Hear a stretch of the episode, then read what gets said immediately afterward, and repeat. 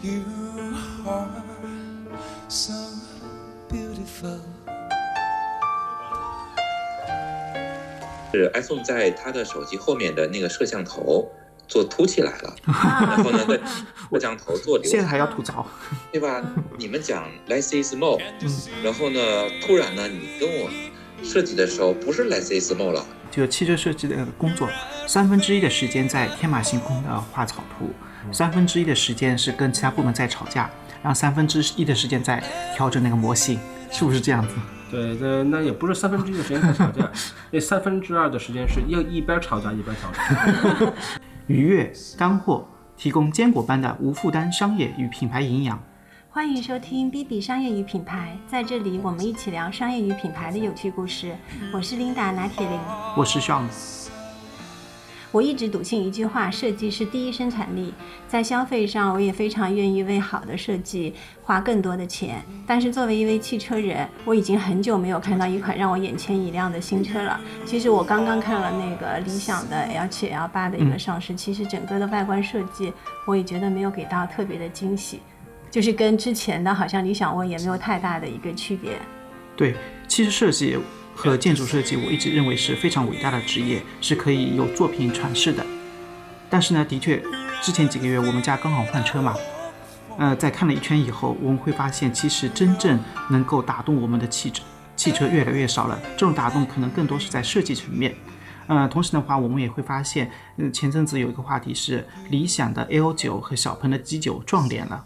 那我们会发现，那目前这种汽车设计的一个整体行业环境是发生了什么样的问题，或者也不是说问题，而是整体上走向是怎样子的。今天就我们请来了两位老师，嗯所以今天我们就和两位嘉宾来聊聊汽车设计这件事啊。一位是全球知名的汽车设计学院毕业，现在是 XEV 电动车公司的创始人陆迪 Stanley，欢迎。啊，谢谢，很荣幸参加这个播客。嗯另外一位的话是王洪浩老师，是汽车界的大 V，呃，前时尚作家的主编，毕业于清华大学汽车工程系。王老师给大家打个招呼吧。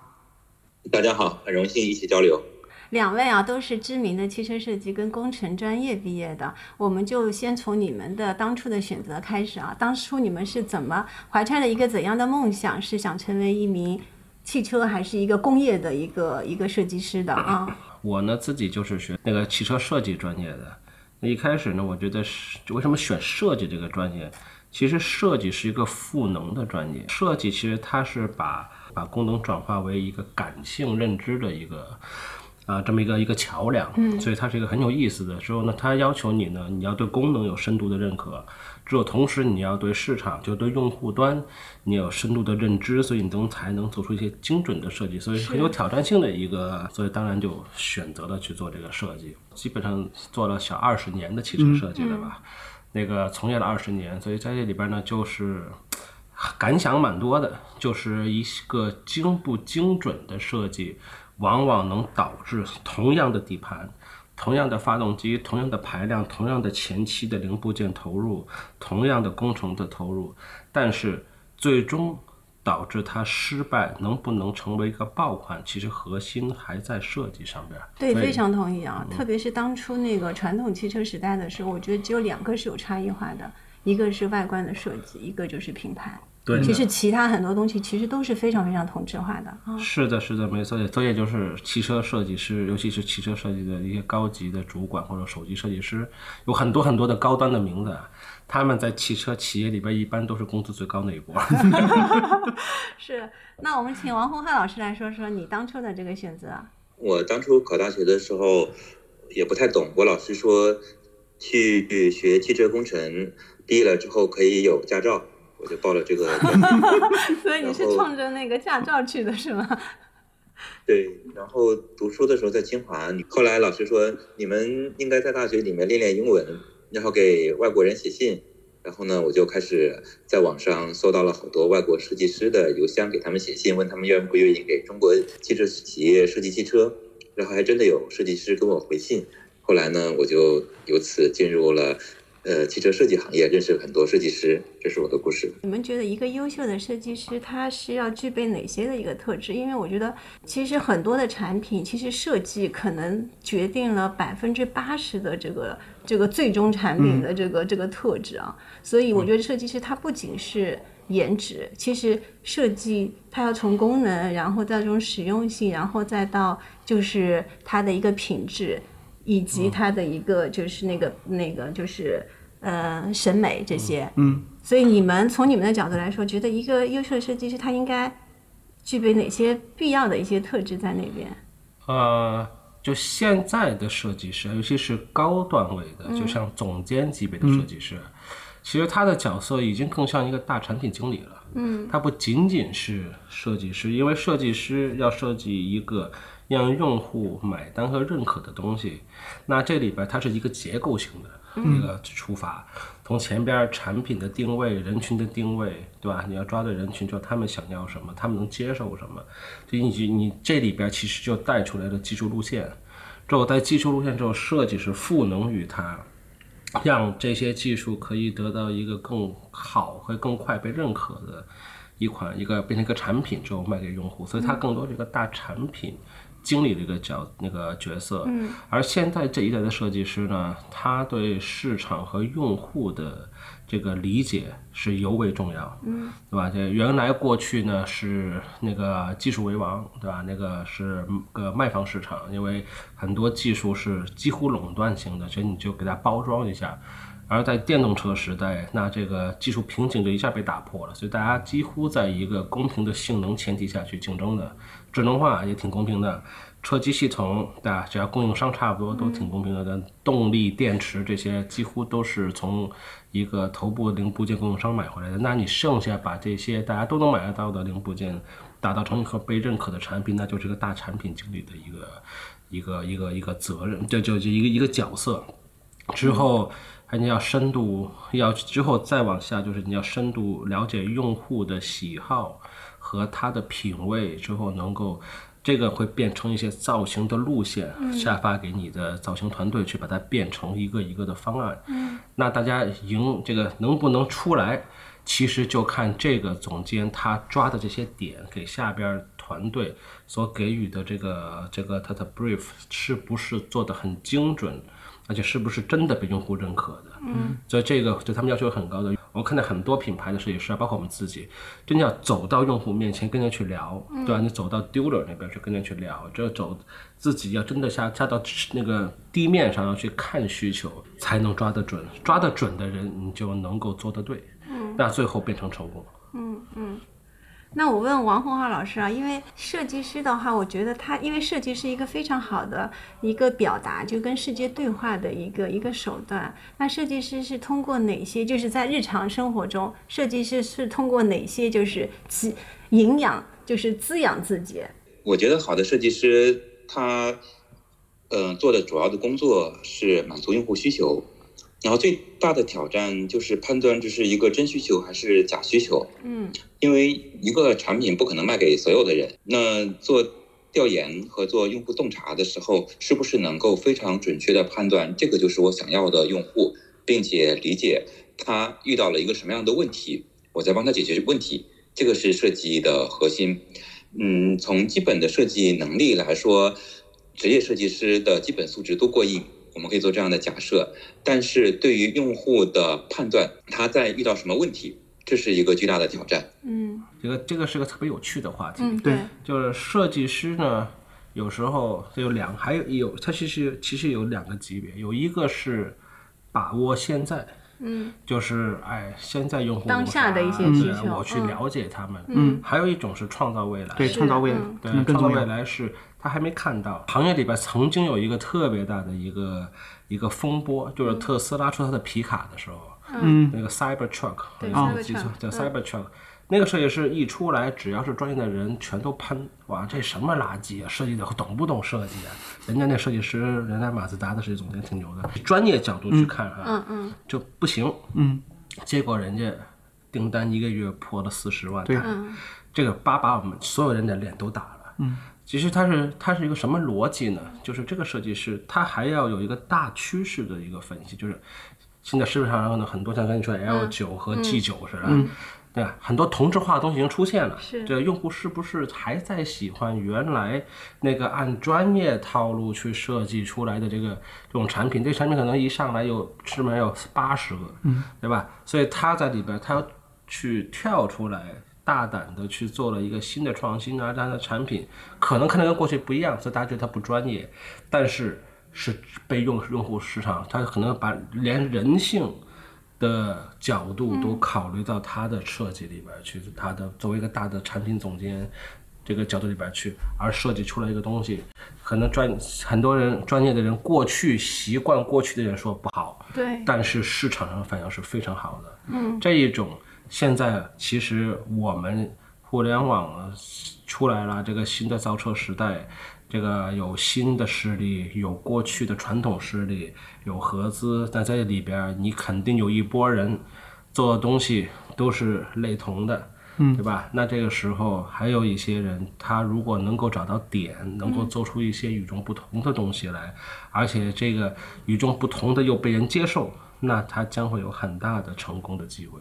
嗯，啊，这里有一个特别有趣的点啊，因为我们是做的汽车设计，汽车是一个非常长周期的一个这样的一个商品，就是它不像一个快速消费品，是当下的一些需求，它可能是在以前可能要四年以后才出来，那在现在的话，其实整个周期会拉短，电动车可能两年三年以后再出来，所以这个就是刚才 Stanley 说的，就是我怎么样去判断，就是未来的三年之后的需求，我的设计是可以符合三年以后的需求的，除了我做用户调研之外，还有没有其他的？因为其实我觉得很难，消费者可以告诉你三年以后的需求是什么，对对对对吗？然后关于审美这一块，其实很难是消费者来给到设计师一些灵感的。对，消费者只能告诉你我看见过的东西，对吧？他没有办法告诉你他没见过的东西，但不代表没见过的东西出来之后是他不喜欢的。是，嗯，但如果他以以以他看见过的东西再去做设计，那你就又又套进去那个传统的这个设计方法里面。对，所以是怎么样去就是跳出这个这个问题怎么来解决呢？我觉得这是一个玄学，对 有点。呃，这个那我只代表我个人观点嗯哈，传统企业里边儿它发生的概率会小一些，因为他们的包袱重，对吧？嗯，或者它有品牌设计的 DNA，所以它也不需要太多的颠没错，覆对，一个。是有两个，它有技术端的，嗯，有成本端的。我们过去老讲一个叫沿用件，嗯，就是你必须要沿用一些上以前的东西过来，对吧？包括风格，对吧？那些那这些沿用件其实就是你的框架，而且一个设计师在一个企业里边待了十年、二十年，对吧？他的对这个企业的文化、他的设计，设计是有每个品牌设计，它是有它的设计文化的，对它能在文化的框框里边很难跳出来。初创企业，而且尤其是跨行的企业，我原来不是做车的，现在过来做车了。嗯，这我可能是原来是做别的，过来做车，他有时候会挑战。嗯，就为什么这个不行？我创业的时候接触了很多新势力加互联网的人，的确问了很多这些问题：为什么不能这么做？为什么不能这么做？对我又回来问了我自己，对啊，为什么不能这么做？哦，原来在老上一家大主机厂的时候，人家告诉我不能这么做，其实是可以那么做的。是可以那么做的，所以这就更容易跳出来。之后呢，你要多接触，就多接触不同行业的人，你能够多吸收观点，多越开放，你就越容易产生这种结果。那这一种也就指我我这这个在新势力里边更容易发生。嗯，王红老师，你有补充吗？我补充一下，嗯就是无论任何时候，人的最基本的需求是没有发生改变的。嗯比如说，人对于炫耀的需求，人对于舒适的需求，人对于快速交换信息的需求。然后呢，当技术发生变化或者出现新技术的时候，它能够更好的满足这种需求，所以就出现了那个技术性的颠覆和对于未来设计的预测。然后最怕的就是，呃，没有什么新的技术出现，然后平白无故要去解决一个老问题，这个时候就很难做好设计。然后就比如说，当车灯的 LED 技术那个进化了，我们可以做更窄的、更细的车灯的时候，那我们的外形就会出现这种变化。嗯我们通过这种很细的车灯来展示我们的技术实力。然后呢，像呃个性化这种需求是消费者永远存在的。然后像嗯 mini EV 那它用了很低的成本创造了这种个性化的展示，那消费者就会觉得你满足了我的个性化的需求，那我对你品牌的定位就会稍微高一点。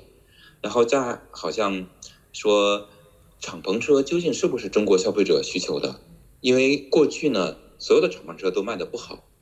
那直到有一天发现呢，一个电动的敞篷车或许它的价格降低到某一个程度之后，会有大量的消费者被激发出来。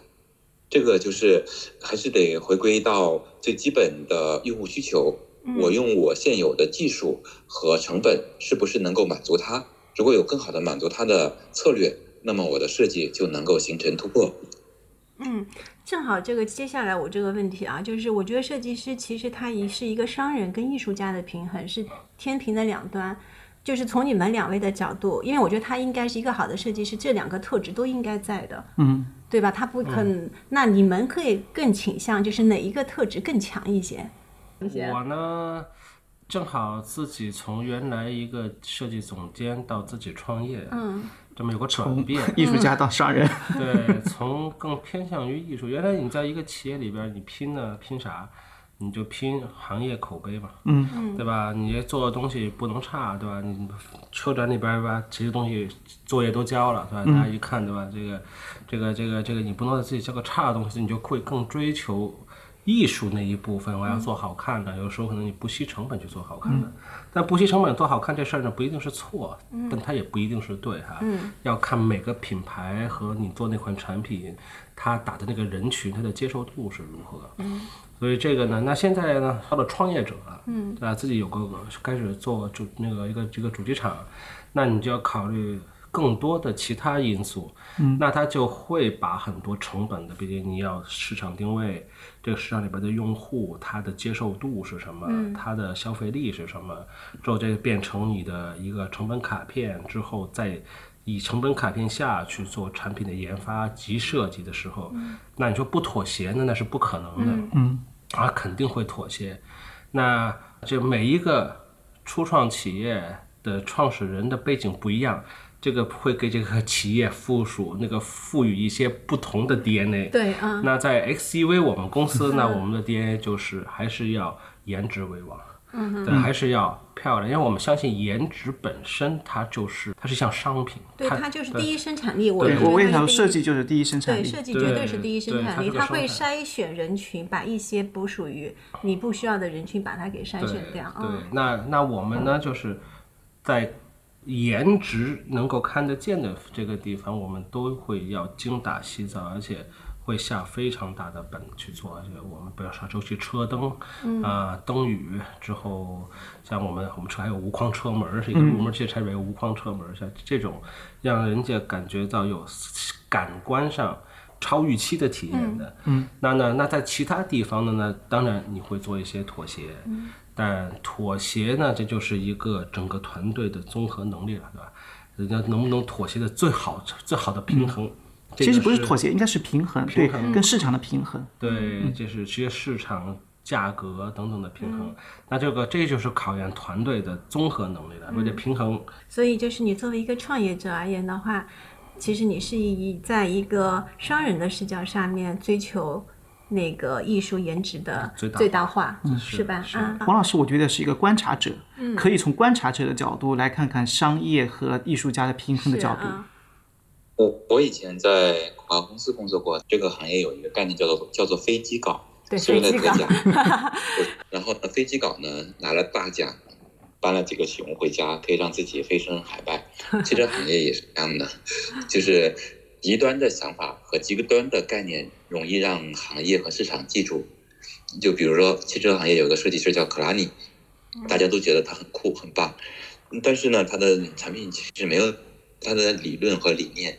会很酷很先进，但是回到汽车行业，作为老板和一个企业的经营者，还是需要产品能够卖掉。嗯，因为汽车的设计不是要表现设计师的想法，而是要去满足用户的需求。嗯，销量才是一个基本盘，有人买才真正的帮助别人解决了问题。呃，但是从另外一个角度来讲，并不是说卖的好的车，它的设计就一定是好的，因为还要考虑到成本的要素。如果一个很糟糕的设计，但是卖得很好，那实际上是让整个社会的品味在下降。你有没有那个例子啊？就是一个你觉得这个那个非常就是降低大众审美的这样卖的很好的畅销车？呃，比如说像中泰曾经做过的很多的产品，啊它可以去模仿一些呃企业，比如说保时捷的设计，确实有些人会有这样的嗯恶品味去买这样的产品，但是这样的产品充斥在市场之后，会让大家觉得哦，我抄袭别人的好设计就能卖得好。那整个社会的风气就会转向去模仿，而不是创造自己独特的风格，这就会让社会的氛围变得很就是有点劣币驱逐良币的这种感觉，是吧？嗯，对，是的。接下来我来问一个问题，因为其实刚刚 Stanley 你讲到那个特斯拉代表了一种设计取向，那其实我们回过头来看看汽车百年的发展史，其实应该是有产生了很多经典的作品，而且有不同的阶段，每个阶段它会有一个设计的趋向。大家能不能回顾一下，就是在你脑海当中总有哪些经典的作品，可以跟大家分享一下？其实设计呢，在汽车行业啊百年这一百多年，它它有几个大阶段。嗯，第一个大阶段呢，就是一开始它是以功能为主的，就是我让车有一个非马力拉动的一个蒸汽的发动机能够跑，所以能够它跑得出来。对，能它有满足这个功能就行。嗯，而且那个时候呢，这个车是奢侈品，它只有皇家贵族才可以用。嗯。之后，在这个过程之中呢，出现了很多，你要去历史汽车博物馆，发现会有很多特别漂亮的马车。后边蒸汽机出来了，之后用蒸汽的。那那个时候其实百花齐放的很多，因为而且那个那个那个时候有很多的精品，因为都是大师打造的，因为它毕竟是给皇家贵族做的，这是很多。之后呢，第二技术渐渐成熟了，而且技术成本降低了。包括人的生活和收入提高，所以技术开汽车开始嗯步向相对大一点的那个那个用户群的时候，那这个时候它就会有工业化的设计，嗯，比如说有流水线，嗯，那个像福特的那个就是 T 型车那个自行车出来之后呢，它会有流流水线，包括呢它有流水线，它就必须是有一个标准化的东西，嗯，标准化的东西。那个时候，它就工业化的产品设计就出来。那个时候呢，那个车呢有很多大小差不多，但看着挺雷同的设计。那个时候，T 型车带了很多一堆不同的变形，T 一、T 二、T 加。嗯，T 型车一个很经典、很确定的。那再往后呢，技术又变成了一个，就车已经相对普遍的时候。那那时候品牌的形象就是这个品牌的作用就出来了。那品牌在技术都趋同的时候，那它要求追求的是品牌突出、识别是性能。那个时候就会出开始出现了一些啊运动车、超跑啊那个运动款的这个高性能版吧，或者高性能汽车，用高性能汽车去赋予自己的这个品牌形象。是类似于 muscle car、pornica 呃，这些吗？法拉利那种 Pornica。pornica，对，嗯，或者法对拉利啊、兰博基尼，那时候可能有一百多个牌子。是，嗯，呃，又开始回到了买方这个这个这个功能为王的时候，之后就进入到可能是五六这个六七十年代了。六七十年代那个时候，技术已经非常成熟，就相那那个在当时那个时代是非常成熟。之后呢，洗牌也洗了一轮了，该有的汽车品牌就能存在的还都不行都有了，嗯，都有了。那时候呢，开始讲用户了。对吧？什么用户需要什么，对吧？这个社会需要什么？用户有什么痛点？那时候出来很多经典的车型，mini，嗯，菲亚特五百，嗯，甲壳虫，就这一类的车型就开始出来。这一类车型，我其尤其是 mini 和菲亚特五百，那个是完全是按照社会需求、用户需求去设计的。是不是跟当时的社会这个经济环境有关系？跟经济环境有关，这要做小，而且毕竟在欧洲那个时候，它的。欧洲啊，它的很传统的，它有很多老路，原来到现在都还是很多马车走的路，所以它那个路是非常窄的，它是它是个老旧的城市，为了过去的马车结构来去搭建的一个城市，所以它很多东西是扩建，而不是像我们这从无到有建的一个，所以它那个时候它的社会的条整个社会的路况啊，是不是特别好的？所以那个时候包括小街小道特别窄，所以你是需要小车这个灵活方便。同时呢，小车嘛，有一个经济性的车，用户都买得起的。那时候出了很多很有意思的产品。再往后呢，就进入了一一这个这个这个很长时间的，我觉得像一个白开水的年代。三十年代白开水，你就大家做的东西都差不多了，对吧？BBA 哎跑得挺好啊，宝马还是在九零年之后往后才好好的，之前还还不是那么的好啊。但奔驰开始有一开始分各个级别之后，每个级别的产品其实看着呢，呃，设计语言上有好有坏，但从本质上来说呢，差的不多。之后那个时候又大家呢通的就是品牌和 marketing 市场运营、市场推广这个这块儿的竞争，比车型的竞争还要重要。嗯，对，啊，因为车型都差不多，对车型差不多，嗯所以大家都推的是 marketing，对吧？是做活动之后做推广。还有 branding，在嗯 branding 对吧？这个形象建立的也很重要。之后再再再往后，那就变成集团了啊！这个就是全世界就剩下了大概十个、十五个汽车大的汽车集团，自产重组，自产重组，那就是更加 boring 了，对吧？对因为整个设计团队基本上那个那个设计总监，对吧？一个集团里边俩设计总监，一个负责一堆品牌，另外负责另外一堆品牌。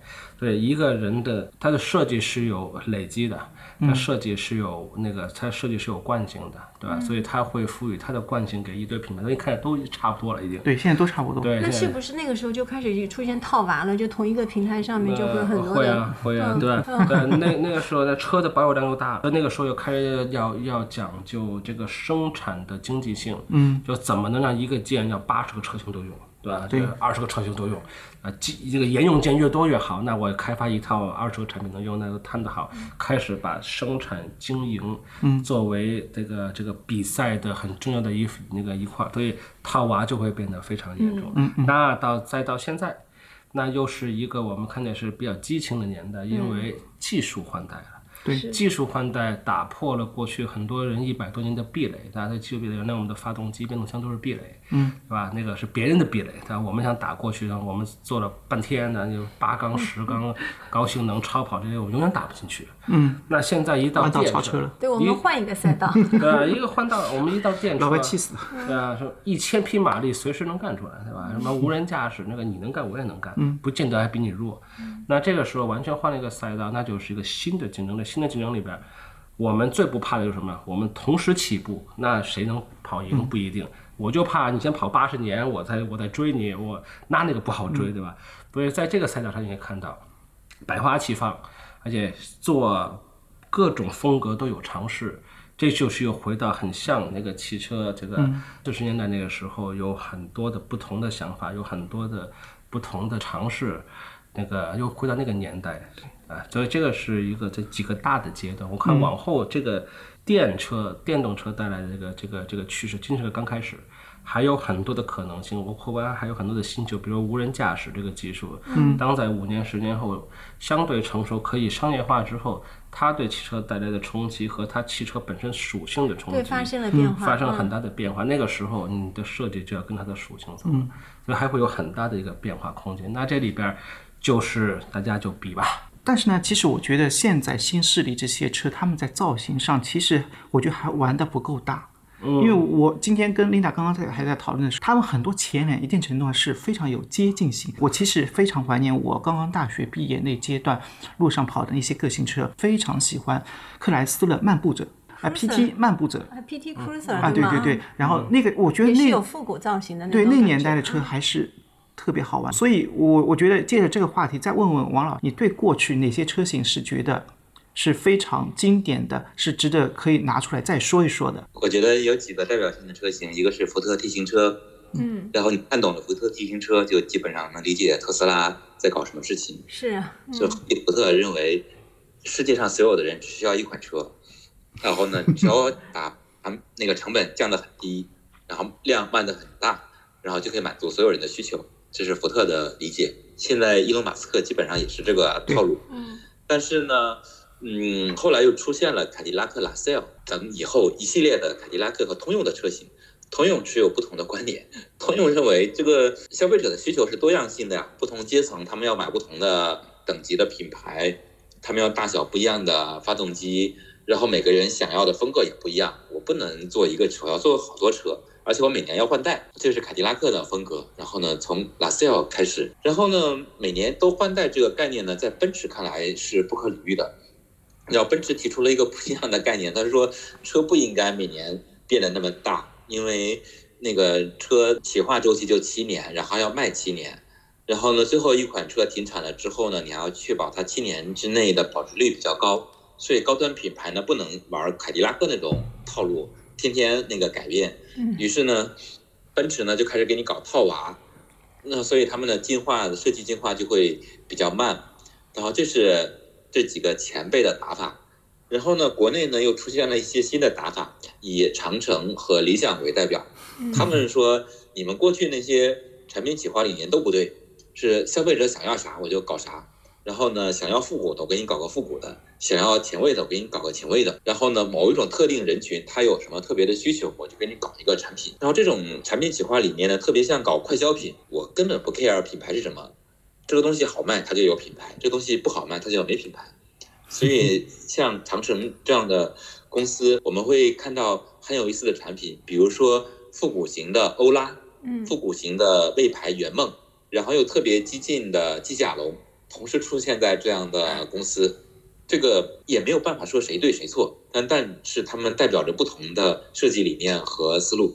就是除了机甲人，我觉得就是我们不去讨论它的设计是好还是不好。我觉得它是非常特别的一个设计，但是比如说像欧拉或者是坦克的一些车型，我觉得 somehow 其实是可以在国外的那个车型上面其实是看得到影子的。欧拉就是 PT 漫步者的，对有一点那点个王老师你是怎么看的啊？是因为大家对于国外的某一些风格有倾向，所以像长城的品牌，它会接近这种风格，因为理论上。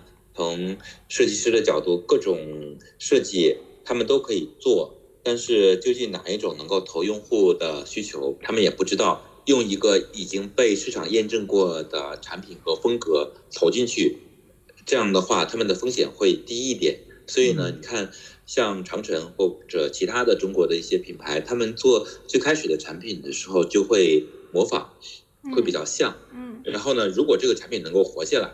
那么在第二代或者第三代的时候，他们就会慢慢发展出自己的感觉和风格。这个从风险的角度来讲会更低一点。嗯，那我问问 Stanley 啊，因为你是作为一个创始人，我想问问你，对于就是那个汽车产品的设计的原创性这一点，你有非常看重吗？原创性这个事儿上边，你很难保持完全的原创，因为是些汽那个汽车工业已经这么多年，就是灯。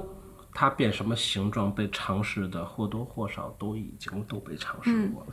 这个汽车的造型、线条、弧度、张力、比例等等，被尝试过了，也都基本上你你说你很难做一个，哎，这原来谁都没干过。对，就是因为我之前也看过很多，就是 那个就是刚出来的一些那个第一稿、第几稿的那种概念车。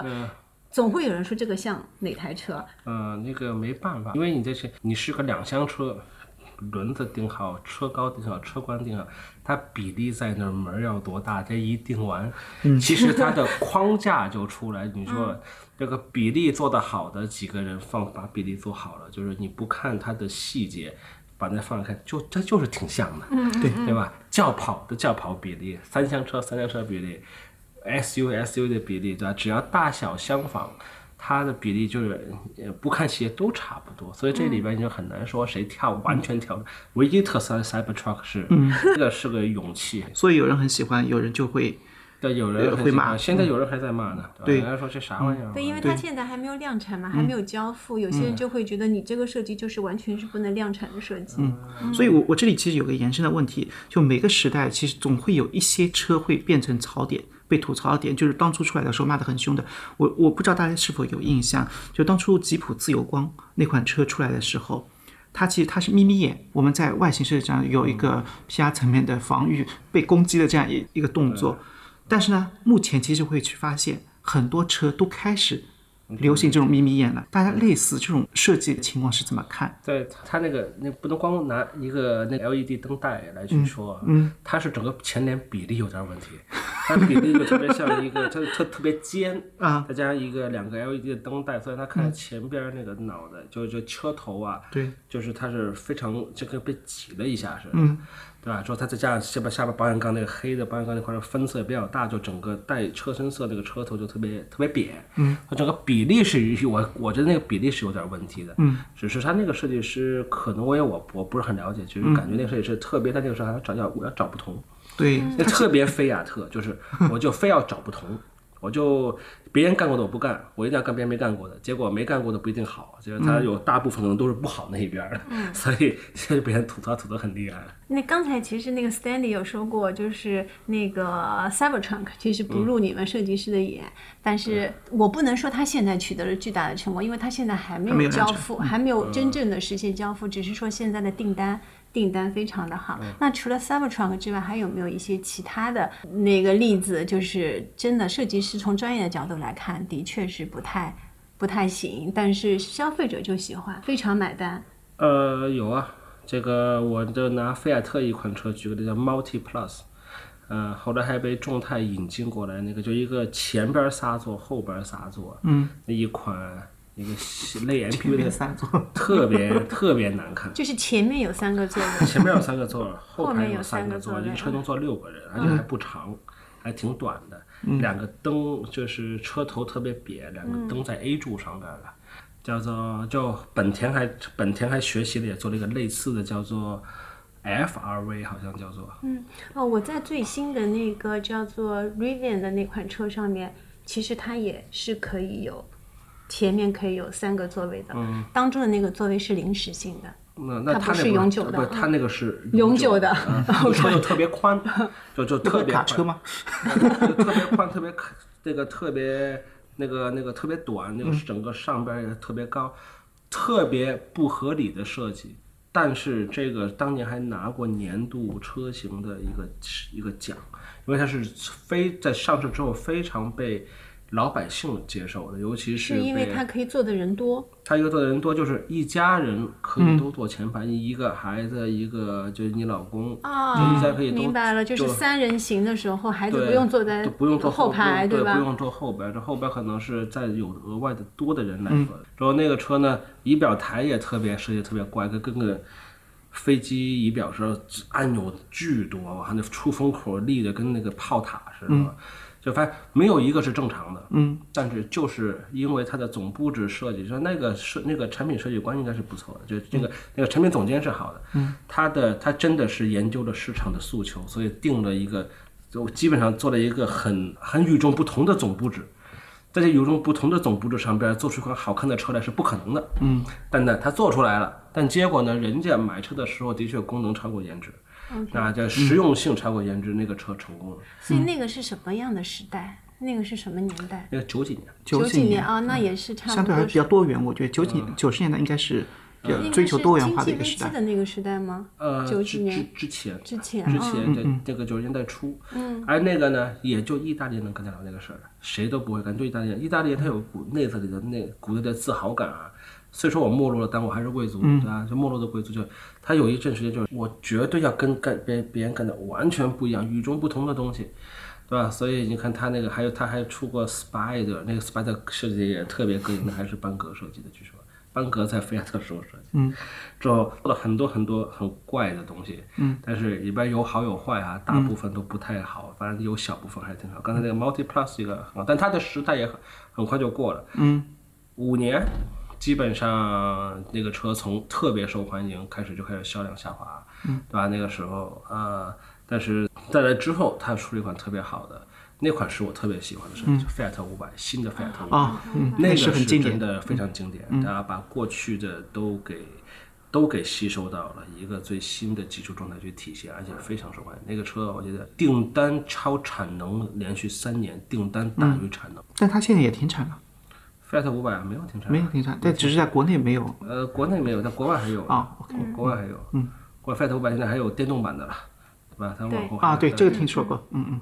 其实刚才讲的那个菲亚特那款车可能是功能大于设计，但其实我知道有很多在之前那些年代里有非常多是设计大于功能的，比方说凯迪拉克那个火箭尾翼，其实我一直是觉得它设计大于功能的。嗯，至少在这个产品上市的时候，整个行业还是觉得挺酷，嗯。然后代表的那个潮流和方向，并且大家会去模仿。然后我说一个，就是让大家特别意外的一个产品，就是 iPhone，那个不是那个第一代，而嗯是 iPhone 在它的手机后面的那个摄像头做凸起来了，啊 然后呢，在摄像头做流现在还要吐槽，对吧？你们讲 less is more，嗯，然后呢，突然呢，你跟我设计的时候不是 less is more 了，然后呢，你要把这个东西凸出来，嗯。然后这个让中国所有做手机的人都特别的震惊，嗯。然后呢，这个祖师爷怎么变套路了？然后很快大家发现，这个后面的摄像头两个的比一个的好卖，三个呢比两个呢好卖，那个那个浴霸大的比浴霸小的好卖，那个台阶高的比台阶小的好卖。然后呢，大家去往这个方向去发展，所以呢，就是有一些跟新科技结合在一起的设计，最开始呢你无法理解，然后呢，你用 less is more 的那个策略呢，那个评价标准呢，你会觉得不合理。但是一段时间之后，大家开始慢慢理解，哦，原来你的设计是为了强化这个品牌和这个产品溢价最高的部分。现在呢，我们去看汽车，像蔚来汽车在头顶上，它弄个犄角，对吧？不是很丑吗？那个看起来把这个雕塑破坏了，你把那个犄角藏在进气格栅里不就完了吗？但是如果大家意识到原来雷达那么贵，然后智能化的东西那么贵，然后就开始理解哦，以后没有犄角的汽车是不是就没那么强的智能性呀？所以呢，这口味就会慢慢变过来。然后像以前那个刚才我们提到的吉普的那个眯眯眼的那个车灯卖的不好，是不是说这个眯眯眼这个东西没价值？你能把 LED 灯做的那么细，那是你的技术实力的体现。但是这个车的其他的要素让这个车看起来不漂亮，同时呢，它的功能性呢也没那么好，所以它没销量支撑。但是，一旦一个产品有销量支撑，那它就能够去扭转整个时代的审美。就比如说，像特斯拉最开始推出来的时候，它是没有前脸的，那大家会觉得有点怪异、诡异。但是只要它的销量上来了，传统主机厂的设计师和老板们，他们就会进行一个辩论。那汽车、电动车究竟要不要前脸？那因为特斯拉没前脸，所以我的老板也要求我没前脸，大家就开始纠结起来，趋势就会发生变化。这个是我的看法，嗯就是当一个新的概念出来之后，销量能够支撑它，就会引导某一种潮流的走向。所以其实销量就是王道，对吗？就会导致一个新的方向的发展，然后嗯引发一一堆的辩论。因为销量背后代表这个设计理念究竟对还是不对，不太好判断。嗯嗯，，最起码它这个认定成功的标准吧。是的，嗯，嗯因为刚才王洪浩老师正好提到，就是那个未来的这个激光雷达的那个设计，那我正好之后会问一个问题，我先来问一下，因为在智能电动车时代的话，就是很多感知的硬件会成为一个设计的一个必需品。嗯，对吗？它就会成为一个设计的一个一个必要的元素。那在设计师眼里是怎么来看待它的？因为你们肯定是要把它作为一个一体化，而不是最终把它硬硬放上去，像一个外来者一样。嗯对于对于这些的，因为技术要改变整个设计的方法，嗯嗯，那我认为那个 ET 七呢，可能是个尝试。嗯嗯，它它因为它要带激光雷达，嗯，来去完成这个智能驾驶。他要告诉别人他有激光雷达，对，而且它要别人很明显的告诉别人，我有很贵的激光雷达，它它跟特斯拉用影像不一样，特斯拉你是看不出来的。对，嗯所以呢，它它可能是一个产品过程中呢，并没有找到一个最完美的一个解决方案啊。但我相信它的下一代，但它的技术相对稳定锁定之后，在下一代，设置设计师是有能力把这些功能性的部件融入到。它的设计的里边去的，比如说极度也把激光雷达做出来，但它内藏式的，放在前边那个发舱盖的两边，用的时候弹出来。不用的时候收进去。弹出来也蛮奇怪的。对对，就就不用的时候看着是挺正常的，哎，它用的时候它弹出来一个这么高的一个一个激光雷达，扫两边儿。我我想到以前拍照的时候，那个闪光像那个对，摄像头出，来的那个啊，对，那 vivo 不也有个摄像头，那个点摄像的时候，它弹出来一个。是啊，啊，那个时候你说好吗？它其实它跟你是有个互动的，你按那个东西就出现那个东西，发生那个事情，对吧？它那个机子也是按那个功能之后，它发生了一件事情，就它这个是有个互动性在这不一定是个不好的事情啊。但是后边可能还会有更多设计手段来把这个功能性的东西，又能够让它有露出的空间，但又能够让它跟整车融为一体的设计，这个是存在的，嗯，而且一定会更越来越成熟的。嗯我是这么来看的，你想那个当年白袜子配黑皮鞋是一个特别时髦、流行、体现高端品质的一个设计。什么时候大？家现在觉得为什么？什么时候？就是他，因为我因为我有记忆的时候，就是他特别那个就土，然后然后现在呢又变成比较时潮流髦了，现在变成白白袜子又流行了，对又。又变成潮流了。的确是我们公司有些挺年轻的，特别喜欢穿一个裤脚特别高，就白袜子，就一个运动黑色的运动鞋，嗯，长得还挺帅，发型也挺酷，但反正就哎，这个代沟啊，啊现在又流行了，对对对，现在 代沟嘛，对吧？这个白袜子配黑皮鞋第一次流行是二三十年代，或者是更早的时候，嗯像爱因斯坦那些科学家什么，他们都这么穿。OK，嗯嗯为啥呢？是因为那个时候尼龙没有普及，白袜子是个很贵的东西。啊，你穿个白袜子配黑皮鞋，那那种反差不是特别强烈，觉得你很有品味吗？嗯但是呢，在二十年代的时候，尼龙的快速的发展导致白袜子这个东西成本急剧下降，所以呢，大家很快就改变了策略，我要把它变成黑色的，然后呢，要隐藏它的功能属性，对吧？因为它不太具备溢价溢价的能力，嗯，对。理解。嗯然后你看汽车设计也会存在这个特征，嗯，前两年奔驰那个像涡轮发动机一样的出风口不是特别流行吗？嗯好多人都搞类似的东西。然后呢，特斯拉呢最近呢把这个东西隐藏起来，因为隐藏它的成本要比它展示它的成本还要贵。为啥呢？是因为这个东西已经不代表溢价了，然后屏幕看起来更有价值，嗯所以呢，特斯拉呢会觉得我说我把这个空调出风口隐藏起来，强调一下我的这个屏幕，嗯所以呢，汽车设计呢，它有一个点是，我如何把那些不太值钱的东西隐藏起来，把值钱的东西看起来展示起来。那这就是为什么说那个屏幕贵还是那个传感器雷达贵。如果传感器和雷达贵，那我就要把那个雷达传感器好好的包装设计设计，让大家一眼就能看到我未来头上有长个犄角，这是一个设计逻辑。但是还有另外一种设计逻辑，然后一些设计师会认为，只有小孩子取得了一点小小的成绩，才会向所有人去炫耀，炫耀，对吧？我们所有的小孩子都这样，就屁大点事儿叫那个声音特别大的向所有人去展示。真正的那个成熟的高手或者是成年人，他们会非常克制，他们取得的成绩会有选择的去筛选去讲出来，所以他们会懂得隐藏和取舍。那也就意味着一些那些特别高端的产品，他们未必非要把雷达什么的展现的那么明显，嗯搞表示我好像很有钱什么什么样子，他们也会试图把这个东西隐藏起来，然后传递其他的价值。呃，两种不同的人群，他们会有不同的那种感受。啊，所以其实也就是一个品牌的取舍。嗯，我王老师其实是从消费心理学的角度去那个做了分析。是，嗯，那正好说到，就是在以前的时候，触手可及跟高级感这两个词，其实看上去是一个矛盾体，但是随着我们时代和科技的发展，好像拥有触手可及的高级感，就成为越来越多很多品牌其实是追求的一个目标。就是两位老师是怎么来看待这样的一个趋势的，在设计上面？触手可及，我就把它理解为高就性价比，对，就是、对，就是你买得，到，买得到的。嗯，买得起，啊，嗯。买得到，买得起。嗯，高级感呢，就是一个是你越级的，你买不到，可能你消费能力达不到，嗯，或者必须得咬着牙才能买的这个东西。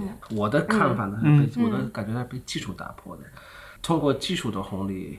把原来一些高成本制造的东西变成一个相对低成本去制造出来，其实有很多，比如说成功的在汽车里边，目前正在正正在出现，但很多像服装品牌，它叫 Zara 当时的成功，对吧？它就是、嗯，快快时尚，对它快时尚，对吧？它的版型很好看，嗯，但呢可能面料它的品质感不行品质感不行，就是说我就这穿一季就可以了，过了一季你再买一套。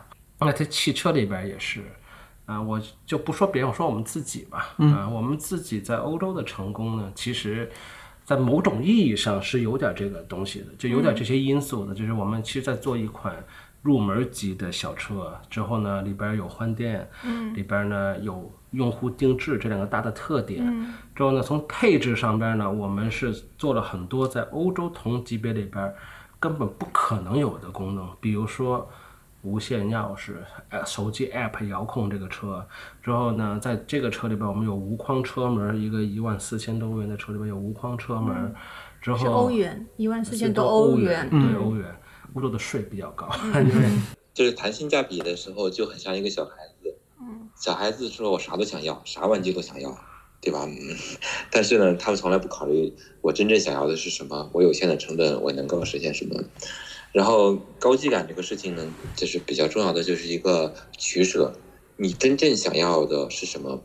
我前两天刚跟那个极客的设计负责人，他也是吉利的设计副总裁 Stephen Slav，嗯那，交流了一个下午。他以前是奥迪、大众的设计负责人，他就跟我讲 MPV 的设计，说中国卖的比较好的一些比较恶俗的产品，像丰田的阿尔法，嗯这卖的很好。然后还有像那个嗯大众的那个呃旅行车 MPV 那个 V Class，如果你的产品的出发点是从 utility 从功能性出发，嗯而不是从地位和品味出发，最后到极致的时候，你就会做出一些取舍。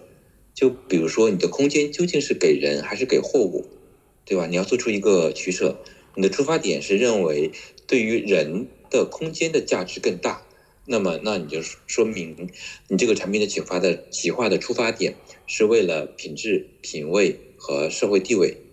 那同样，我看那个陆地 XCB 这样的产品，那现在的设定是两座的时尚小车，对吧？那你的追求的出发点是它更时髦、更好看、更灵活，然后呢，就好像把一个时尚的包开到街上去，而不是说我非要在这个车里面拉很多的人，要强化我的装载能力。那这种取舍就能够体现出你的高级感，你究竟给用户提供了哪一种价值？这种价值追求到了极致，那么对于顶尖的消费者，他能够他就能够感受得到，这是我的感，我对高级感的感受。嗯嗯，就是高级感其实就是懂取舍，然后提供那个特定的人群的一个极致的一个体验的一个感知。嗯，那我想那个举个例子，问问大家是否这个是不是高级感跟触触手可及的一个平衡？就是五菱最近推出了 mini 的一个敞篷车，在网络上声量还是蛮大的。我认为可能不是，我同意。他他把触手可及给去掉了，只剩高级感了，而且可能他是他是指把高级感去掉还是？他把触手可及啊这车要卖九万多呢，要卖小十万啊，啊那它就不是触手可及了，它原来触手可及的啊啊！你是觉得它价格有点高了？嗯对对，啊，对于五菱 那个迷你 EV 的这样的那个用户来说是高了，的对吗？是是它一半，呃就是一倍的价格，一倍啊多的价啊格，就你已经是把放弃了触手可及了嘛，嗯就只剩下高级感了。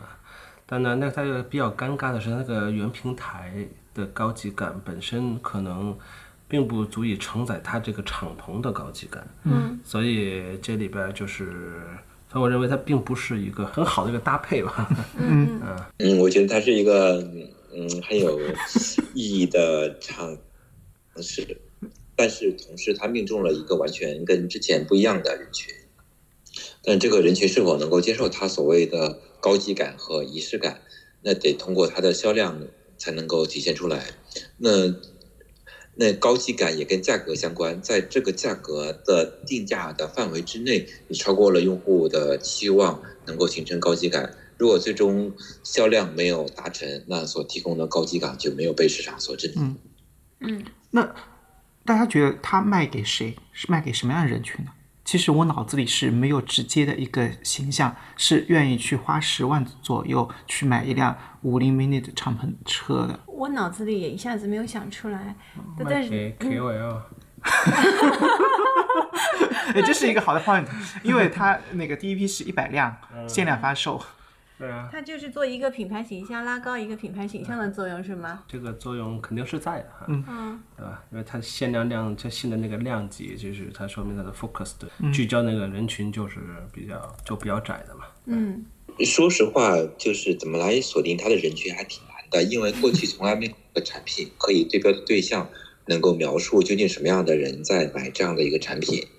然后呢，我们想象一下，就是如果你是刚毕业的年轻人，无论是男孩儿是女孩儿，然后你买车的话，总得从家里要钱吧？嗯，家里我允许你花小十万块钱买一个敞篷车，小小的，然后对吧？仪式感十足，然后功能性，哎、功能性没那么强，对吧？理论上家庭很难给你这个支付这个费用。然后呢，除非是说一个人财富相对来说比较宽裕点了，到了中年，你还对于这种小型车、这种仪式感、这种那个乐趣有追求，然后呢，你会去买这个车。那现在呢，我们没有获得准确的销售数据，所以呢，我们也不是特别好判断。总之呢，这是一个目标用户有点模糊的产品，跟它的五菱的 mini 的产品的定位人群会不太一样。嗯，嗯，刚才王红华老师在说的时候，我跳出来几个字，就是中年少女，就是她可能有一点财富，但是也没那么多，但是还是有一颗这样的少女心。而且他一定要把这车人变成人群的焦点。对啊，可以纠正一下，那个它是八万块钱起步。八万钱起步。对呀、八万块钱起步，其实还跟原来的那个定位还是挺贵的啊。那我们是问下一个问题啊，其实汽车界有一句行话，就是汽车设计就是一个从量产到从概念到量产，就是一个越变越丑的这样的一个一个过程。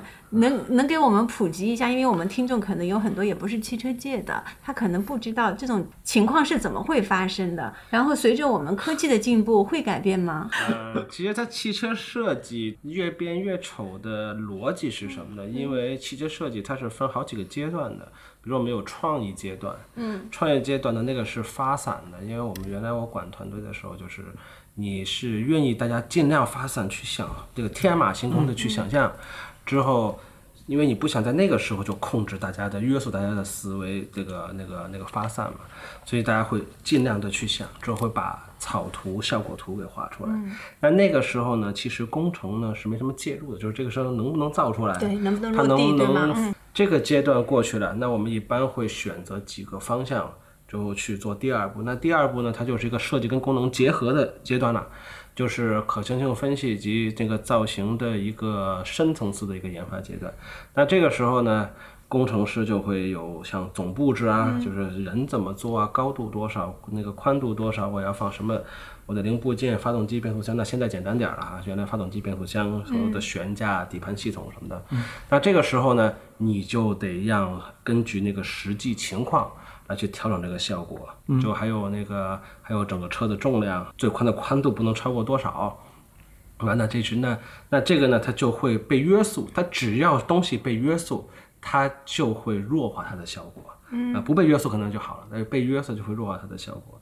那呢，这个阶段做完之后，我们会做能够做到一个几乎跟最终产品差不多的一个我们叫做一比一的仿真模型。嗯，开不了，但开跟真车差不多那种。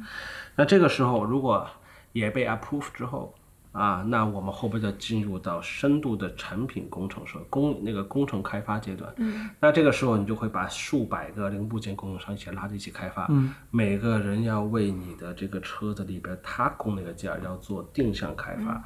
那这个定向开发的过程中，他肯定有做得到做不到，对吧？它有他的工艺要求，所以跟我们当时在前一阶段给我们设计师那个预估的边界还是会有区别的。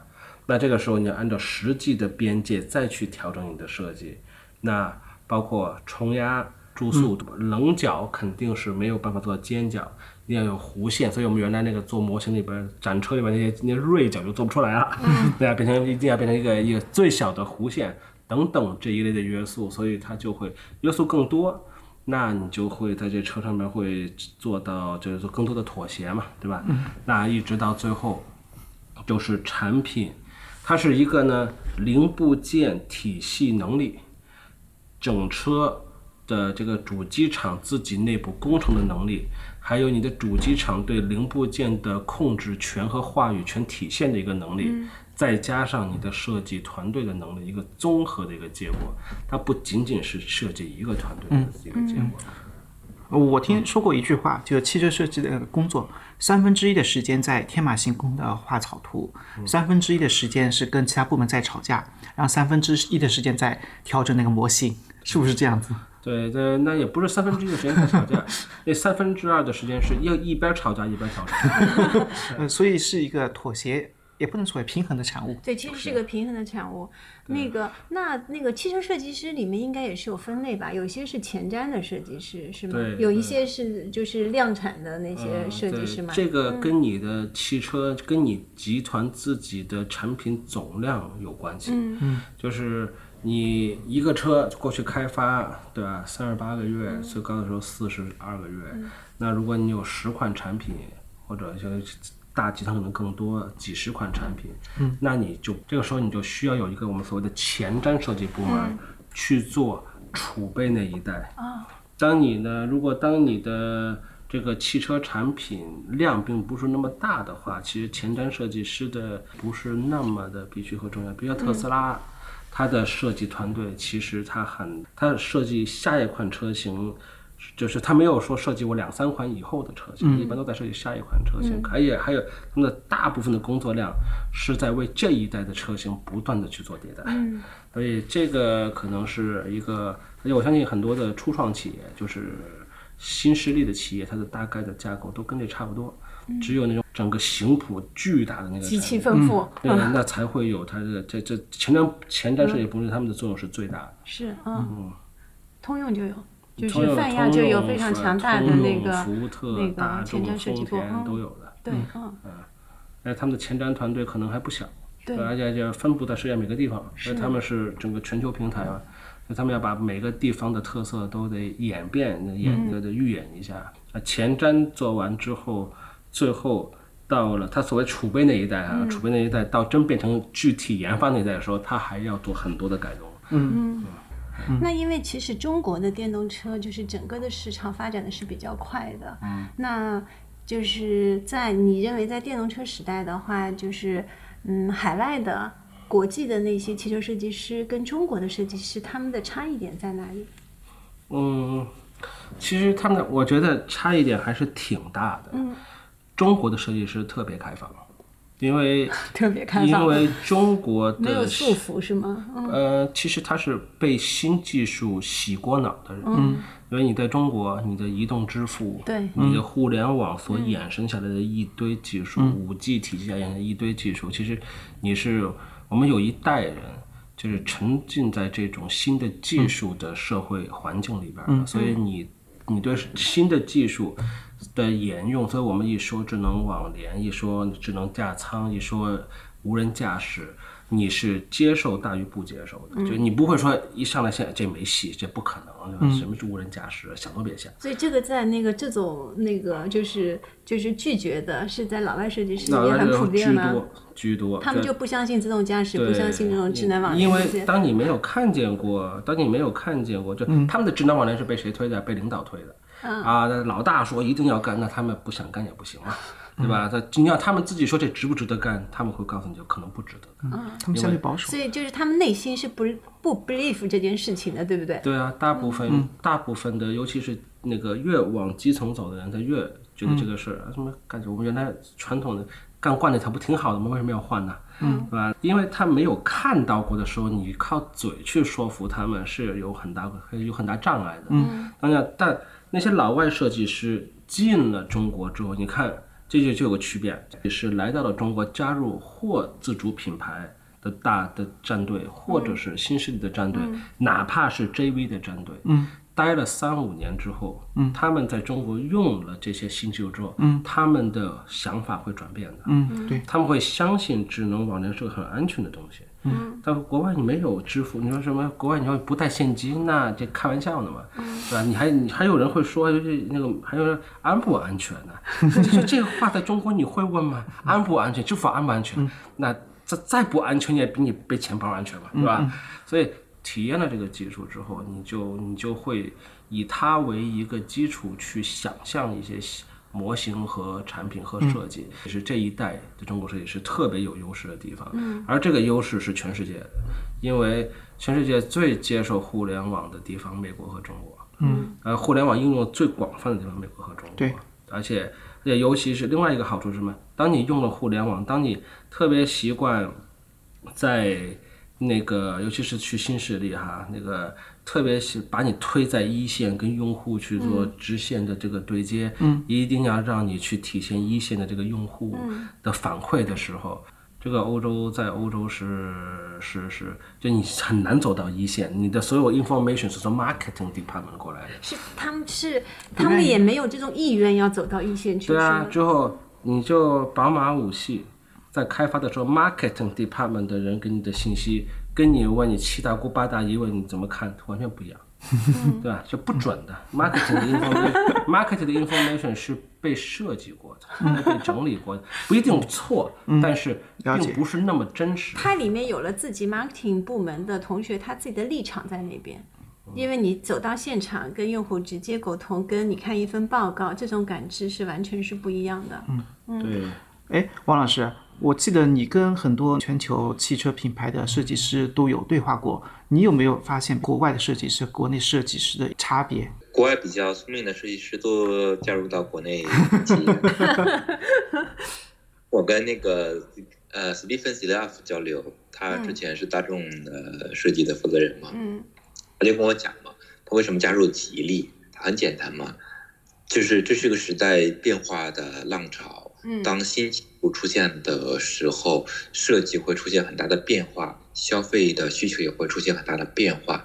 然后呢，欧洲的企业决策起来真的太慢了。然后呢，大家不停的等，不停的等，然后大家也不相信时代的在发生变化。但设计师最大的特点就是，如果你是一个好的设计师，那你应该敏锐的发现时代的变化，设计一个符合这个时代需求的产品，快速的推向市场，这才是每一个好的设计师所想要的。那欧洲的品牌不能给他们提供这样的市场和机会，所以他们来到中国。然后呢，中国的品牌决策的速度真的非常快。然后 c 拉夫就讲中国的人的特点是，他们快速的做一个决策，然后呢，决策可能是错的，但是呢，他们会会快速的修改，然后呢，直到做一个正确的决定。就觉得，嗯，欧洲的设计的氛围导致他们的进化速度真的很慢，反而是中国的氛围和中国的供应链决定了我们真的没准在未来的十年里面会成为汽车设计，包括汽车行业的真正的领军者。嗯，嗯那你觉得现在的就是电动车的设计，是一些在中国的老外设计师在那个主导，还是是中国本土的设计师是一股非常强大的一个力量？对，我是我的观点是这样的，就是伟大的甲方才能够塑造伟大的乙方，一个伟大的品牌才能够塑造出伟大的供应商，嗯。因为他给你机会，给你平台，给你资源来做你想做的事情。同样，对于设计师而言，你是否在这个市场上拥有伟大的用户，他们愿意尝鲜，愿意是成为全地球上最早愿意体验新产品的那波人，因为这些激进的用户、愿意尝鲜的用户，才能够让你的新产品和新思想能够落地，因为有人买，才能够证明你的价值，才能够推向一个趋势。而恰恰中国的消费者就有这样的特点，嗯他们有消费能力，而且愿意尝试新的概念和新的想法。最终呢，可能会让市场变得很卷，设计师被迫不停的加班去创造新的概念。但是，也正是因为这波消费者，才帮助设计师去实现他们宏伟的梦想，让他们的想象能够落地，能够成为销量。我顺着这样一个话题问一个问题，就是现在国内很多新的那个品牌，他们推出汽车的时候会用一个词来表表述，叫第三空间。所以的话，这个趋势下，会不会有越来越多的汽车设计师需要有更多的技能在身上，才能设计出更多的像类似于目前卡拉 OK 功能，那个在车上的一个睡睡觉的功能？或者是是不是有很多的以前的空间设计师会加入到汽车、汽车设计的行业里来所以说第三空间这个事儿，嗯第三空间这个事儿一定是随着智能化的技术才会创造出来的一个新的场景。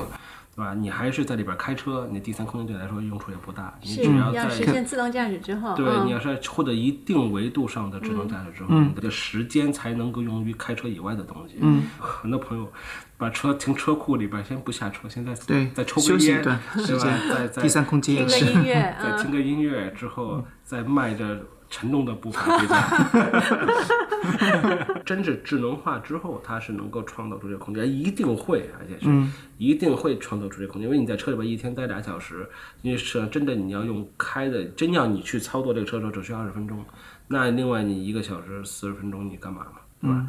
你一定要给你一些其他的东西去做，哪怕是把车内环境变成你工作时间的一部分，对吧？它可以计算为工作时间，也可以用作休息，也可以做休闲，那是一定会用的。而且这个趋势其实已经出来了，那个有很多车里边已经有一定的第三空间的设计，那它不会那么快，但它一定会逐渐，我相信它会逐渐的成熟和发展。哎，王老师，你你觉得第三空间是不是需要更多跨界的设计师？我特别同意这个观点啊，就是过去汽车有几个属性，它有个交通工具的属性，然后呢，交通工具呢，它对于速度有要求，所以呢，高端车呢，它就加速很很快。你说一个劳斯莱斯，你非要加速到五秒，你图啥呀？但是呢，这就是一个标准，你加速快就可以卖得贵，对不对？然后呢，像那个 Steve Slaff 他设计的那个极氪零零九这个 MPV，人家加速四点五秒，比你这个劳斯莱斯还快，那这个比加速不就变得没意没啥意义了吗？所以呢，大家就不要比这个方向了，因为是个车都可以加速很快，因为电动车的那个电机的能力。于是呢，这个时候我们就会考虑，然后呢，这个车里面的信息的交互能力是不是很强？你的屏够不够多？然后你的信息的传递速度够不够快？再有呢，就是呃，车还具备的这个居室空间的能力。这个时候，车内的空间的利用率是不是够大？然后呢，采光够不够好？通透性够不够强？这也是设计师需要考虑的。同时呢，汽车呢还它具有时装的属性，那室内呢是不是有一定的装修能力啊？然后有一定的搭配能力啊？像未来它设计那个 Nomi 这个小脑袋那个小圆球的时候，他从来没有想过大量的消费者会给这个 Nomi 戴帽子，对吧？因为消费者有室内装修和搭配的需求，所以这一系列的需求的激发是在于汽车对于加速和操控性能的需求的削弱，消费者会在其他的领域上会强化自己对于车的要求，慢慢的这种跨界的设计师和跨界的概念就会在汽车领域大规模的应用。我自己有一个很强的感受，就是前两年还能出国的时候，米兰家具展有大量的中国的汽车企业会派他的设计师过去啊，对，去参展，去去看一看，他们想在这里面获取灵感嗯对吧？他们会认为车内的设计跟家居的设计有共通性，他们要去了解时代最新的发展方向，这个是我的感受。嗯，好我们那个有两个驻场话题啊，就是关于品牌的，就想问一下两位老师。第一个是你们认为什么是品牌，就是你们自己的感觉，什么是品牌？第二个就是推荐一个被您关注到的有潜力的品牌，就是它可能现在还没有那么的大众或者被很多人所知道，但是你关注到了它，你会觉得未来它是一个非常有成长性的品牌。呃，我觉得品牌就是一个企业的综合实力。嗯它有它的质量，有它的服务，有它的对外传播的那个方针，有它有代表性的技术和产品，它综合起来，一说一个品牌，它给人第一印象啊、它并不往往指定某一个产品，它是指定了一种感觉。嗯对吧？他一说耐克，你说大众也是，你可能整对整个大众的影这个印象肯定是高于它某一款车型的印象，对吧？那个我相信特斯拉也有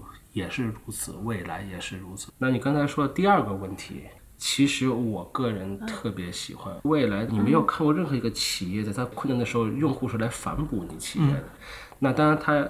的运营成本费用，大家对这个就老生常谈的这些话题，那它的价值可能需要一个长周期的时间，而且是一个更多品类的产品一起去 share 它的 cost，它也一定会有一个 break even 的。那 break even 到了之后，你再往上走，你就会走得很舒服，而且你所累积的东西是别人没有的。那其余的品牌其实都在什么竞争啊？都是还是在技术。啊，产品性价比，我的里程比你的远，你的 你的速度比我的快，在这个维度上竞争，在这个产品以外的维度上的竞争，其实跟未来做到的结果比，还是有挺大差距的。我是这么来看这件事情的，品牌本质就是一种宗教，然后呢，品牌的核心不是你是谁，而是你反对谁，你放弃了谁，你的竞争对手是谁，然后你的对立面决定了你的特点。然后我觉得有几个特别关注的品牌：特斯拉、蔚来和法拉利。然后呢，我先说法拉利，它是一个特别古典的、非常伟大的品牌。法拉利的人跟我讲，他们公司只有一件东西是免费的，就是名片。只要印上法拉利的 logo，所有的东西都能卖上钱。然后法拉利这家公司在美国上市的那个名称叫 Race，R A C E。嗯。这家公司呢，车卖的好不好放在一边。如果我在赛道上，在蒙特泽莫罗的时代，赛道上跑不出好成绩，拿不了冠军，那这是他们公司的灾难。因为我只有在燃油车的终极的赛道上打赢所有的人，才证明我的品牌价值。这就是法拉利的核心，它跟所有与性能相关的汽车品牌形成了对立面。嗯，特斯拉讲了另外一个故事，他说我的存在是要帮助所有的。燃油车进化到电动车的时代，所以呢，它的敌人就是燃油车。然后未来汽车呢，其实也是差不多的。然后李斌给未来汽车的定义是：我们并不是一个汽车品牌，我们是一个生活方式品牌。你看未来品牌，它的 logo 印在不同的产品上，它依然可以卖。但你试想一下，一个大众的 logo 印在一个什么品牌？为印到一个什么东西上，它能不能卖？它似乎不能卖。所以呢，这就是品牌的差别。品牌的力量会帮助你超越行业。你在不同的行业上印上你的 logo，都能够代表你的信仰，代表你所反对的，代表你的敌人，代表你自己。所以呢，品牌可以让你的用户能够接受你的不完美，因为他们信仰。你所要引导他们走向的未来，这个是品牌所代表的价值。反过来，我们去看那些以产品为导向的品，嗯，那些公司，比如说呃，理想，他在讲我是多少多少万，五百万以下最好的 SUV。这个时候，我就会在想，你的产品卖五十万，难道你的品牌价值是负四百五十万吗？对吧？这个就是一个一个很典型的思考逻辑。也就意味着你的品牌并不值什么钱，只是你堆砌了很多的物料，证明你的性价比。反过来，我们去看特斯拉、蔚来或者是法拉利，他们不会讲这种我是多少多少万以下最好的什么什么什么什么产品，他们会给你讲我的品牌信仰是什么，我要去哪，我的未来是什么，我来去吸引跟我有共同价值观的人，拥有我的品牌，让你在拥有拥有我的品牌的过程中有骄傲感。和成就感，那些追求性价比的品牌，他们会面临一个问题：你在市场里面下什么鱼饵，就会上什么鱼。你跟消费者谈性价比，有一天你会发现，消费者你的性价比没有满足消消费者的需求，或者你做了一些行为，让消费者觉得你欺骗了他，你瞬间会被这非这波消费者反噬，他们会在所有的社交媒体端去抨击你。是一个骗子公司，因为你根本没有用你的立场、你的品牌信仰来号召这波用户。这个就是我对于品牌的理解。在中国品牌里面做的最好的，我觉得可能真的是蔚来。嗯，就是汽车领域，还是说是整个的一个领域？你觉得未来就是做的最好的？一个特别简单道理：当你把你的 logo 贴到不同的产品里面去，你还能卖，就证明你有品牌价值。反过来，我们去看全世界能够做到这一点的，迪士尼是可以的，他把他的 logo 印到不同的东西上，他真的能够卖。蔚来也能够做到这一点，法拉利也是，也可以做到这个，这样做到做到这种特征。你说法拉利它出那个跑鞋吗？他不出跑鞋，他把他的 logo 印上去，他就能卖。嗯法拉利它并不是一个做娱乐设施、做游乐场的公司，但是他在阿布扎比搞一个游乐场，嗯全球人都跑过去玩儿，那就说明它的品牌价值真的超过了汽车。嗯，非常认同。Can't you see?